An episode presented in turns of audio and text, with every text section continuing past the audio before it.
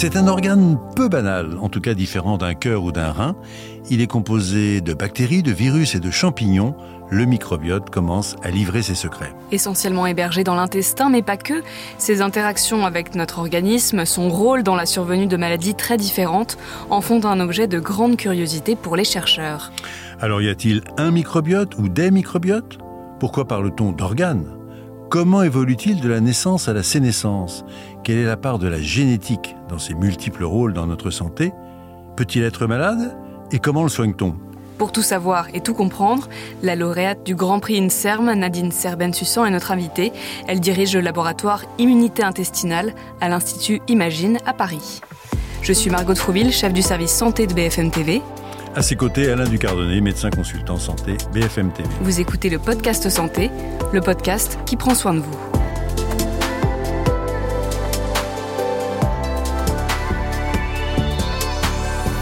Bonjour Nadine Serben-Sussan.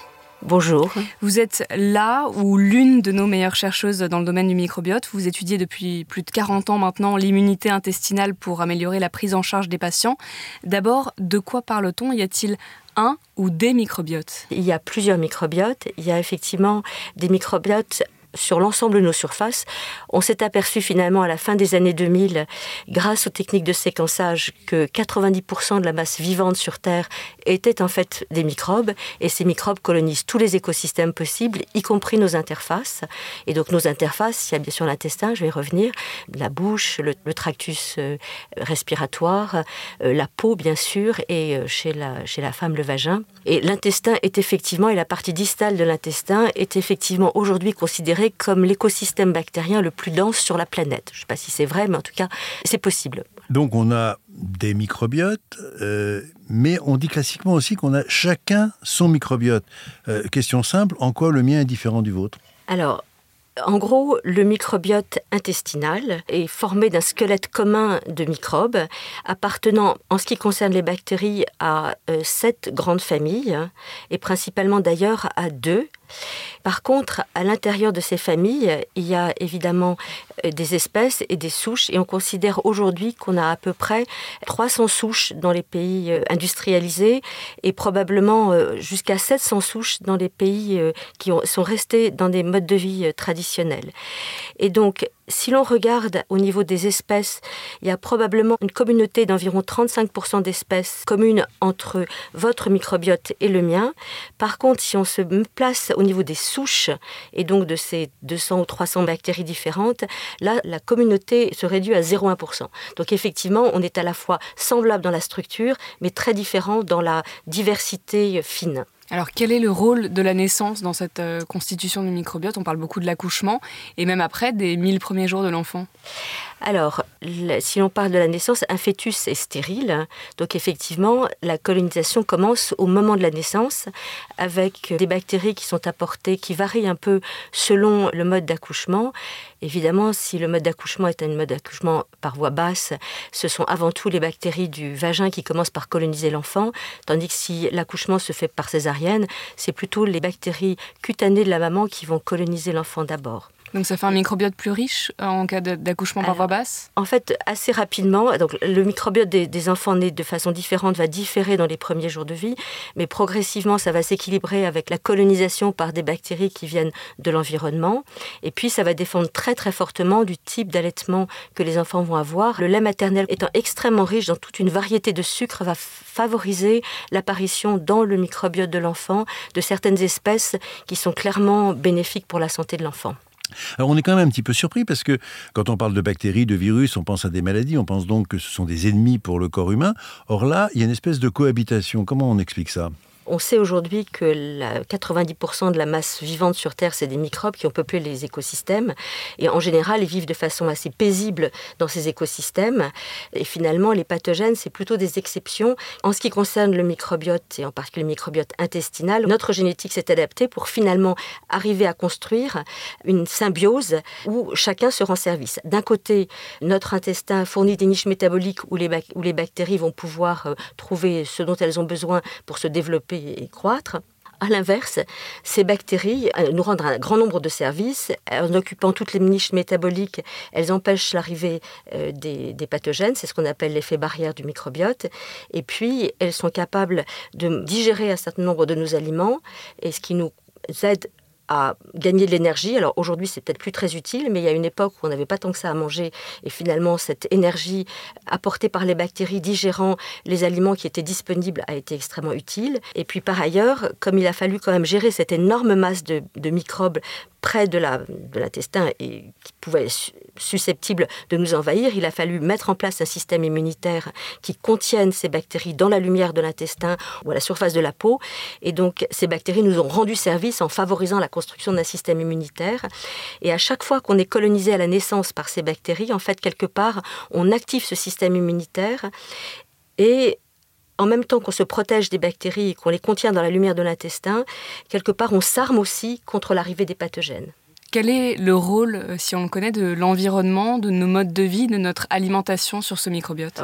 Aujourd'hui, on sait que ce rôle est absolument majeur, qu'effectivement la composition du, micro, du, microbiote a probablement longtemps été très stable et quand on compare le microbiote de population euh, avec un mode de vie traditionnel, même s'ils sont très éloignés géographiquement, on retrouve de grandes similitudes. Et par contre, on voit une grande divergence de la composition de ces microbiotes avec des microbiotes d'individus vivant dans des, dans des pays industrialisés. Et donc clairement, l'industrialisation s'est accompagnée modification profonde du microbiote liée au changement dans l'alimentation. Ah, Qu'est-ce qu'il y a de pire, on sait le, gras, le sucre? Dans les modes de vie traditionnels, le gras et le sucre ne sont pas très à disposition. Donc on a construit notre physiologie autour d'une alimentation qui était à base de fibres. Et donc aujourd'hui, on rajoute du sucre et, des graisses, euh, surtout des graisses saturées. Effectivement, le microbiote change et notre relation avec le microbiote est perturbée et ça provoque des déséquilibres qu'on a du mal à gérer. Avec comme conséquence le, le risque de développer toute une série de maladies chroniques, dont le syndrome métaboliques, les maladies inflammatoires intestinales et effectivement probablement des conséquences sur beaucoup d'organes, y compris euh, sur notre, le fonctionnement de notre système nerveux central.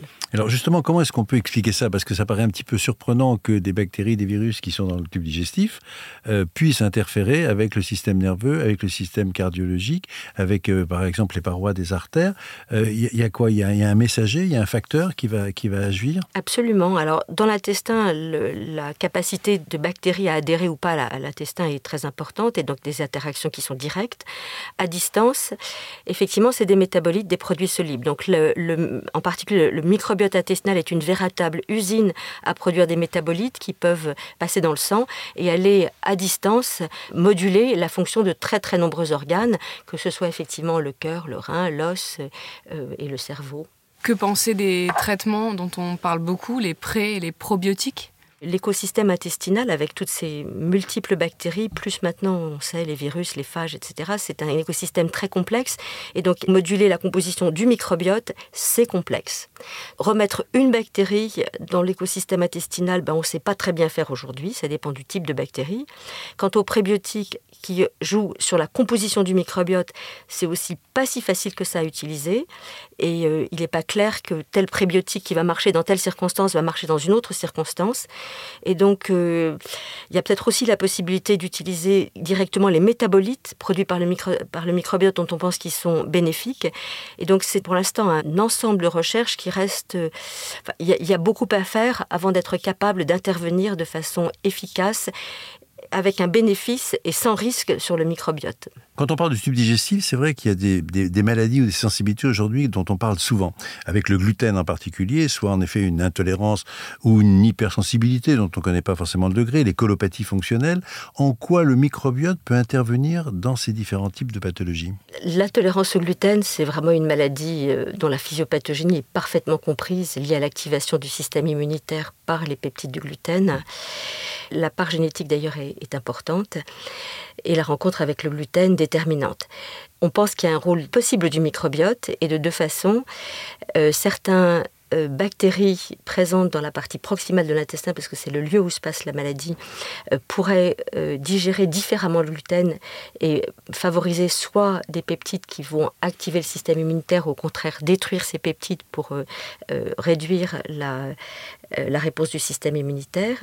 Et puis, il y a quelques travaux qui suggèrent qu'il y a peut-être une cross réactivité entre certaines bactéries du microbiote et les peptides du gluten qui pourraient donc favoriser le, démarrage de la maladie. pour les autres, dans les autres cas, effectivement, on suspecte que le microbiote pourrait contribuer à favoriser les colopathie fonctionnelles ou peut-être l'hypersensibilité au gluten, qui restent quand même des choses qui sont pour l'instant mal comprises. Et donc, je crois que je ne m'aventurerai pas totalement euh, sur cette piste qui reste euh, assez euh, incertaine. Aujourd'hui, quelles sont les pistes de recherche à plus ou moins long terme? Alors, il y a des pistes euh, effectivement qui consistent à utiliser des probiotiques, mais vont-ils s'installer? Alors, si ces probiotiques euh, agissent dans la partie basse de l'intestin, c'est pas si sûr que ça. Si on cherche à avoir un effet sur la partie haute de l'intestin, peut-être on pourra y arriver, mais il reste à explorer beaucoup mieux euh, le rôle des bactéries dans la partie haute de l'intestin, qui reste un vrai sujet d'étude. Est-ce qu'on peut utiliser des prébiotiques? Donc ça, c'est un peu comme l'alimentation. On essaie de moduler à travers un produit euh, utilisé par les bactéries, en général une fibre, euh, la composition du, microbiote. Là encore, il faut être assez prudent parce que selon les circonstances, selon le type de fibre eh bien, ou de, de prébiotiques, on a des effets qui sont variables. Et donc là encore, je pense qu'il faut vraiment euh, établir les bénéfices et les risques dans dans chaque situation. Et puis il y a une autre piste qui consiste à essayer d'utiliser des métabolites produits par le microbiote, métabolites dont on a identifié les effets bénéfiques. Et donc ça, c'est encore une autre piste de recherche.